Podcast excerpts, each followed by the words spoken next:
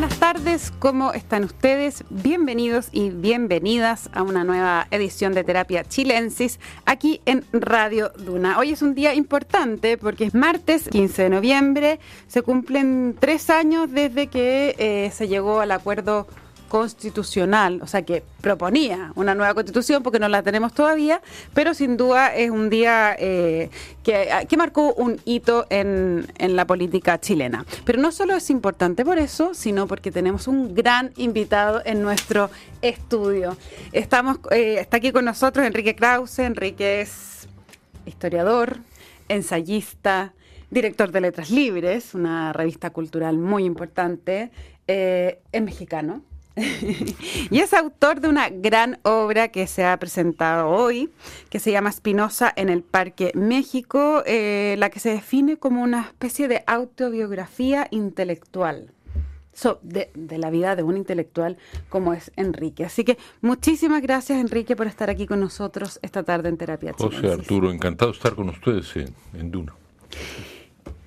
Cuéntanos esta conversación, cómo nace, es una obra grande, entiendo que eh, son entrevistas que tú tienes con un amigo español. Sí, José María Lasalle se me acercó, eh, estaba yo por a un par de años de cumplir los 70 y me dijo, quiero escribir tu biografía. Le dije, bueno, bajo tu cuenta y riesgo, pero si quieres podemos conversar. Y comenzamos a conversar y fue una, una delicia. Eh, y un descubrimiento para mí eh, muy grato, eh, eh, darme cuenta que conforme avanzaba esa conversación, yo estaba en el lugar en donde mi abuelo había estado cuando yo conversaba con él 60 años antes. Porque yo comencé mi vida intelectual en una conversación con mi abuelo, un inmigrante judío de Polonia, judío secular, que admiraba a Baruch Spinoza, el gran filósofo holandés, eh, heterodoxo. Mi abuelo era a su manera un heterodoxo también y me predicaba la, la filosofía de manera muy sencilla, la filosofía y, la, y me hablaba de la vida de Spinoza. ¿Y eso ocurría eh, físicamente en el Parque México, con tu abuelo? con mi abuelo. Y luego, muy cerca de allí, 60, 50 y tantos años después, llega José María Lasalle a, a mi estudio en la calle de Ámsterdam, por cierto, ¿eh? otra cosa medio cabalística, sí.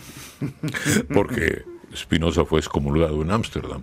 Bueno, pues yo entonces se me acercó y en ese, en ese estudio eh, tuvimos muchas conversaciones, comenzaron las conversaciones y la tuvimos a lo largo de los años. Eh, las guardé, las transcribí, etcétera, las trabajé un poco, pero llegó la pandemia y eh, mi mujer y yo solos, ¿qué, mejor? El amor, la biblioteca y un proyecto. Genial. Y, y el proyecto fue Espinosa en el Parque México, que es el trabajo editorial, literario, intelectual sobre esas conversaciones. Eh, y y yo tenía a la mano los libros que había yo leído, algo de los archivos y los recuerdos. Y entonces me propuse reconstruir la formación de ese joven que fui eh, hace tanto tiempo y, el libro termina cuando eh, decreté dejar de ser joven a los treinta y tantos años y comenzar a escribir ensayo político. Que es lo que hasta el día de hoy eh, estás haciendo. Entre otras cosas. Entre otras cosas, entre otras cosas. Ahora, eh, yo me preguntaba cuando veía esto, eh, tantas conversaciones y esto es un recorrido intelectual muy amplio que incluye viaje, incluye visitas políticas, incluye lectura. Eh, polémicas. polémicas, de todo. ¿Qué persona descubres que eres después de... Porque esto tiene un trabajo también como de un viaje interior. terapéutico. Las dos cosas, ¿eh? Este programa se llama Terapia Chilensis. además. Vamos a poner terapia mexicana. Ningún lugar más apropiado y ninguna palabra más apropiada, no solo en el sentido de que en medio de ese desastre universal que fue la pandemia pude concentrarme en este trabajo, sino también en el sentido liberador claro. de hacer un balance de la, de la vida intelectual.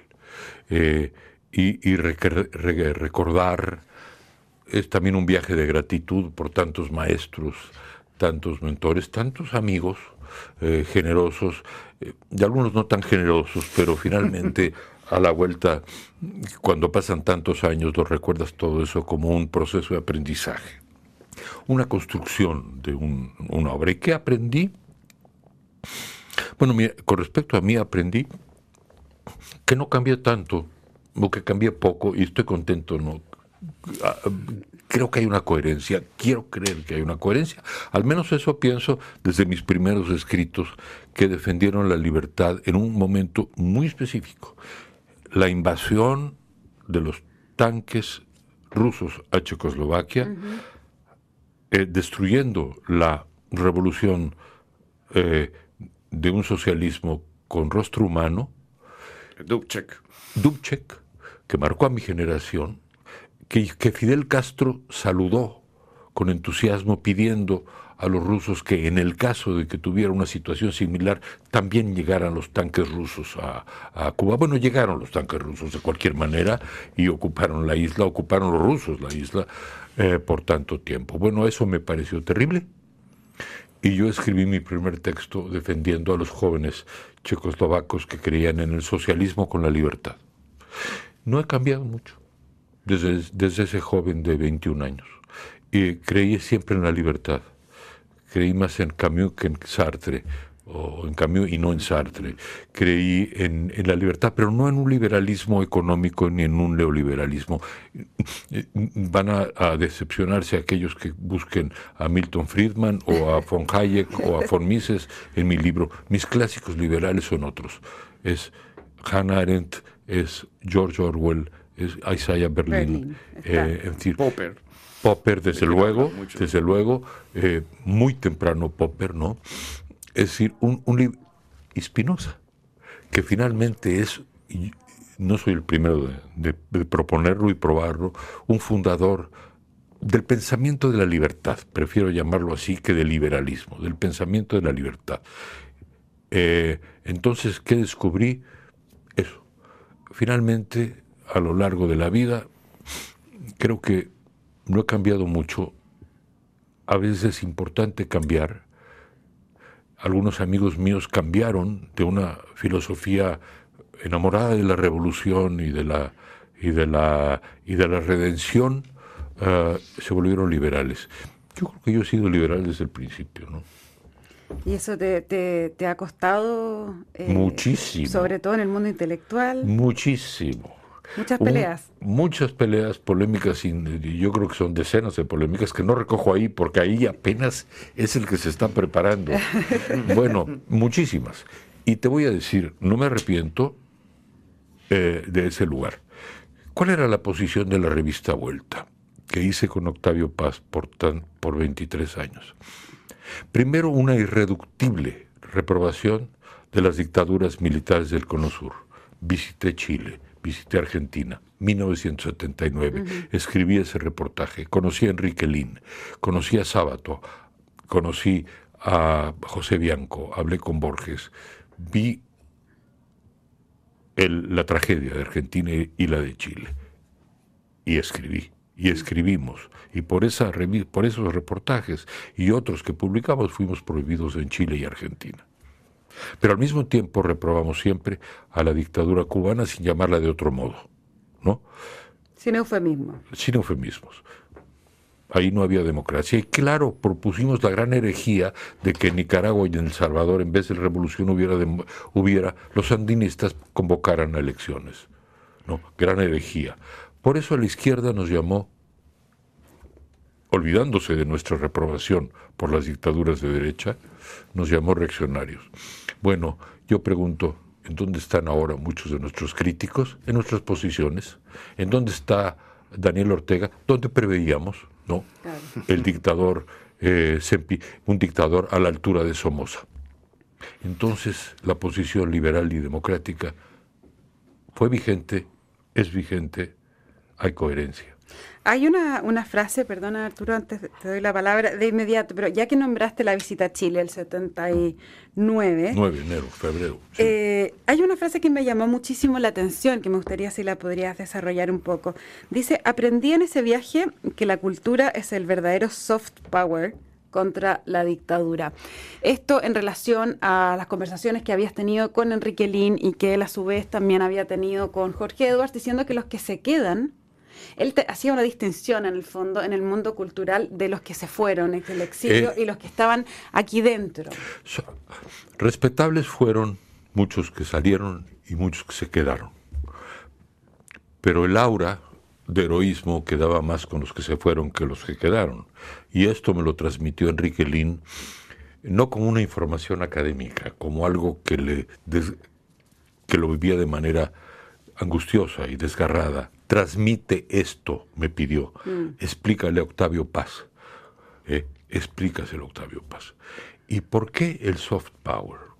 Porque era una cultura clandestina poemas que se distribuían de mano en mano, casi samizdat, ¿no? El apoyo de la iglesia, limitado del cardenal Silva Enríquez. Silva Enríquez, limitado, una, una revista que recuerdo vagamente que se publicaba. Sí, la revista Mensaje, ¿no? Pero la obra de Adriana Valdés, la mujer de la de, de, Lin, eh, ciertos artistas plásticos que tenían, eh, que exhibían de manera casi clandestina también y cuya, en cuya obra se podía descifrar casi encriptada, de manera encriptada la protesta, pero en frente a Pinochet, un, régimen, lo recuerdo, ¿eh?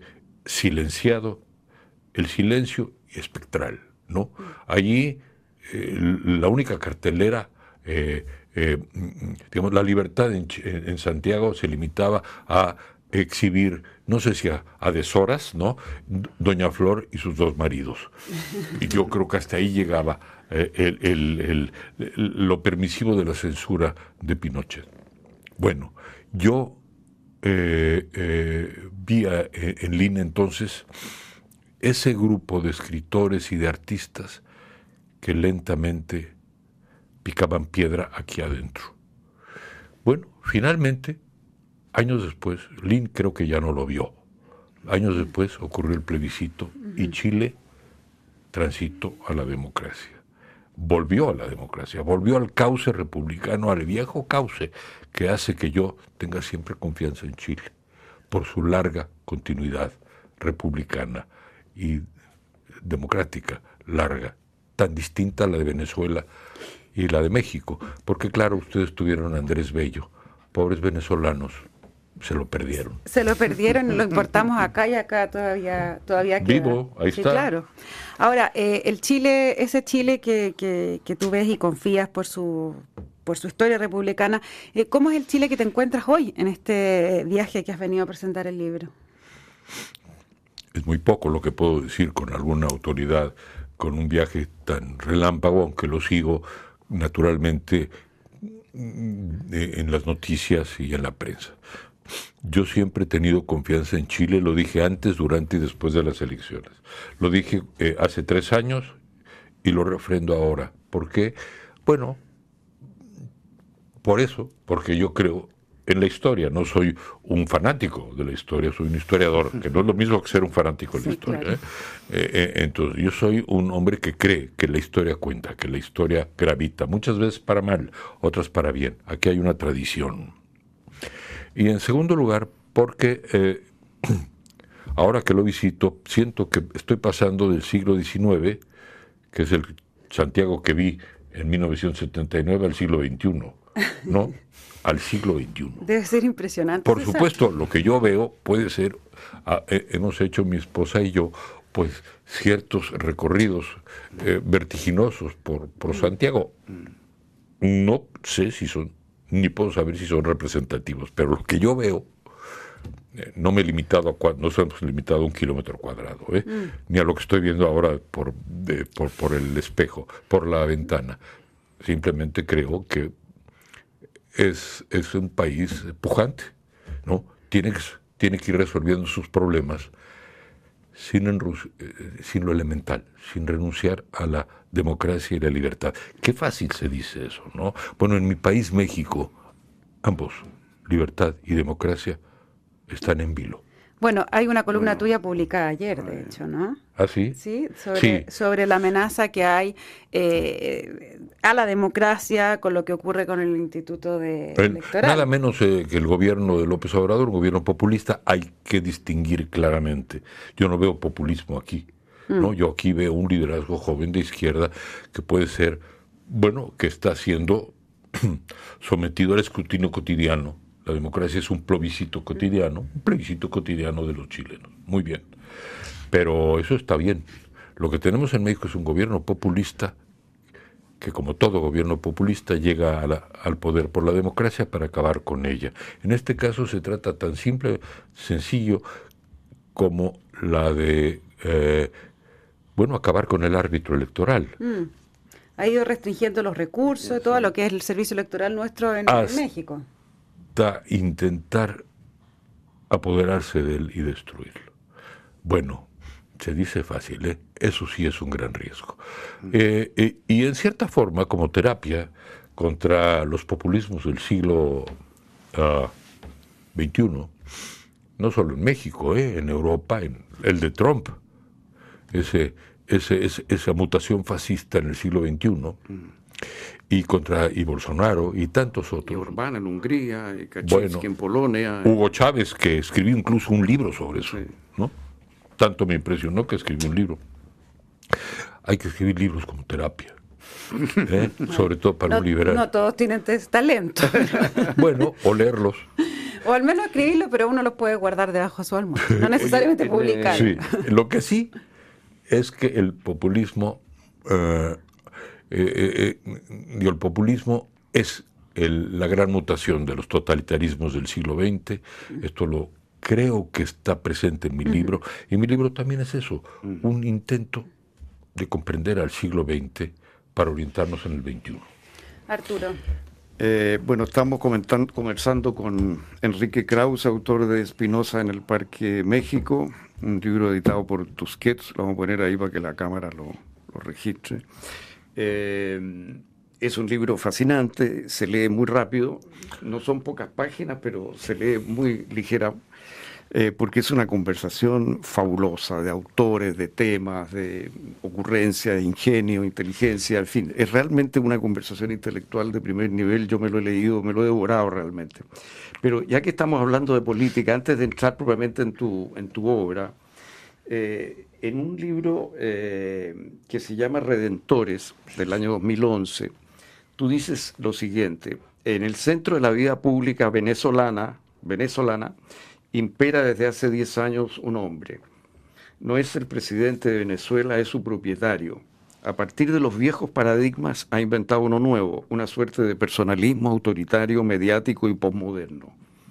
¿Tú dirías que López Obrador se está acercando a ese modelo? Sin duda alguna. Sin duda alguna. Mira, les diré simplemente que eh, hace mucho, en, do- en 2006, él declaró en la televisión que en realidad él, igual que Jesucristo, era perseguido por los poderosos, ¿no? Que habían sacrificado a Jesucristo. Entonces, eh, alguna vez que lo encontré a él, muchos años después, me dijo, tú escribiste una- un, un- un artículo en Washington Post diciendo que se llamó Con el Jesús en la boca, en la, así se llamó el artículo, en la cual yo señalaba con, con alarma eh, ese, eh, esa declaración de él, ¿no? Y me dice, pero yo estuve de acuerdo en lo que decías del, del artículo porque en efecto yo me parezco a Jesucristo. ¿Te dijo eso? Sí. Bueno, frente a alguien que dice a un líder político, a un presidente, que no solamente es un líder populista, no, no, que se declara a sí mismo no seguidor de Jesucristo, sino Sino- émulo de Jesucristo. Yo diría que ni siquiera émulo, mucho más, ¿no?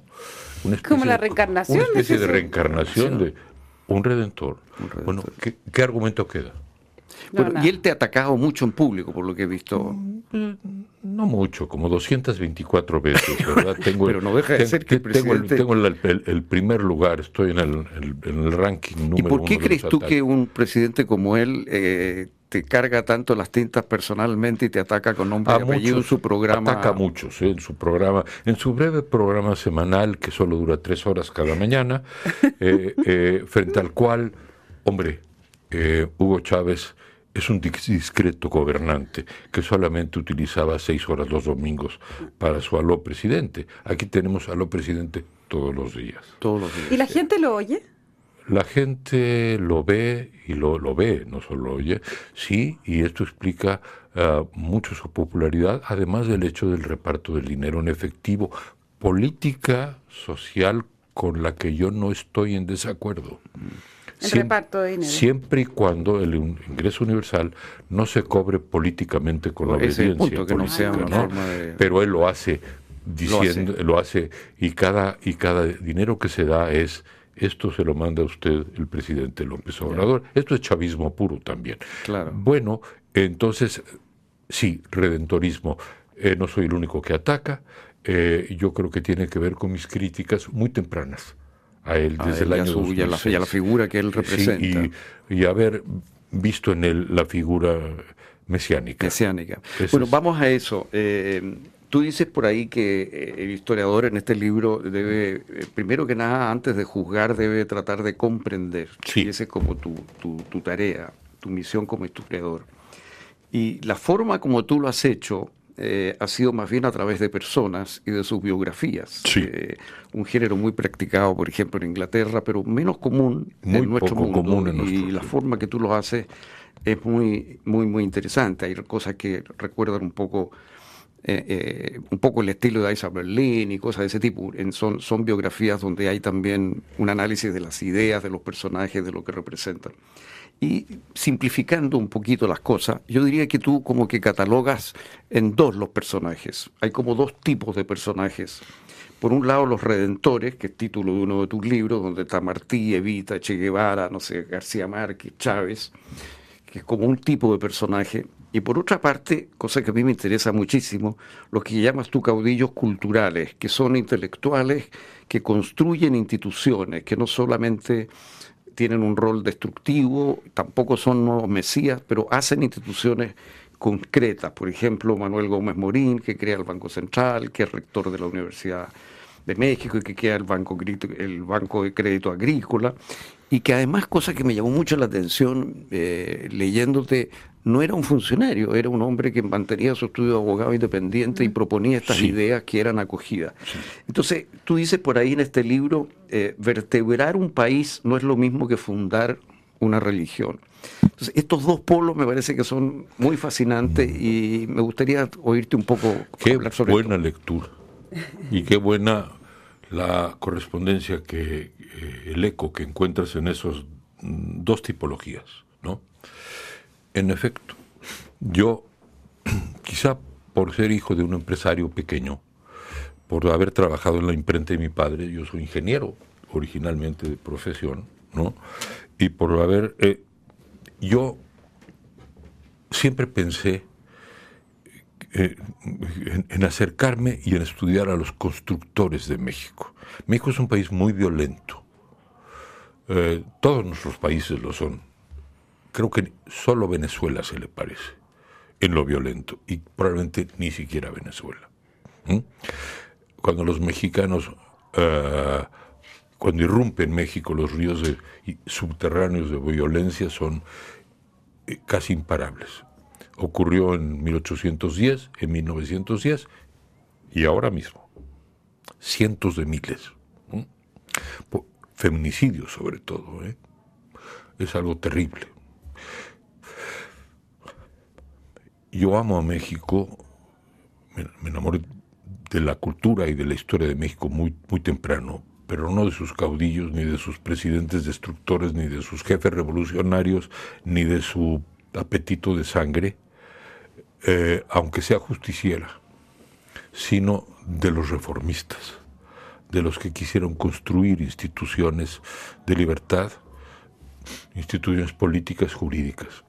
Y después de la Revolución Mexicana, una verdadera playa de, usemos esa palabra anacrónica, de intelectuales jóvenes, muy jóvenes, eh, comenzaron a incorporarse al, gobierno, pero no para ser burócratas, desde una posición independiente para construir instituciones editoriales, culturales, financieras, económicas, de salud, muchísimo, de salud. En 20 años México construyó las instituciones que todavía vertebran al país. Y son cientos de instituciones. ¿Quiénes los crearon? Un conjunto, un conjunto de jóvenes, de intelectuales. Por ejemplo, el Fondo de Cultura Económica fue una editorial. Eh, ahora está en manos del gobierno y casi no existe. Pero uh, fue una editorial que educó a generaciones de estudiantes de historia, sociología, economía, política, lo que sea, de derecho en América Latina, Oh, en Chile, en Santiago, en Perú, en Chile, en Buenos Aires, en Perú, en todas partes. Y esta eh, casa la fundó mi maestro Daniel Cosio Villegas, el Colegio de México, instituciones educativas, la universidad, instituciones que sólidas que permanecen. Dediqué años de mi juventud, mis primeros libros, a estudiar a estos constructores de instituciones. Y luego en los 80, al darme cuenta que de que México requería una democracia sin adjetivos, entonces me dediqué a escribir ensayos políticos en favor de la democracia y a tratar de ejercer una suerte de terapia histórica de México, para lo cual me llevó 15 años escribir tres obras sobre 200 años de México bajo el título general de Biografía del Poder, que es la biografía de los presidentes y caudillos, de los cuales admiro probablemente a ninguno, o algo a alguno, porque fueron básicamente grandes destructores. ¿Qué es lo que yo quería al escribir esa obra? Un poco una terapia histórica, es decir, entendamos a qué grado se ha concentrado el poder en pocas manos, en las manos de uno, para que ya hagamos que la historia sea obra de todos.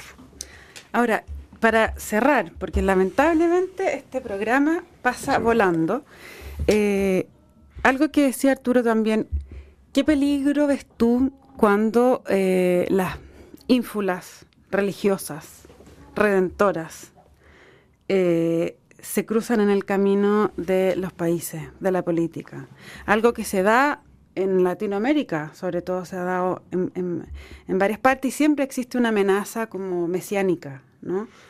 Yo sí lo creo, aunque no la percibo en Chile, no la percibo en Uruguay o en Argentina, eh, tampoco mucho en Colombia, eh, eh, la percibo mucho en México y desde luego ocurrió en Venezuela.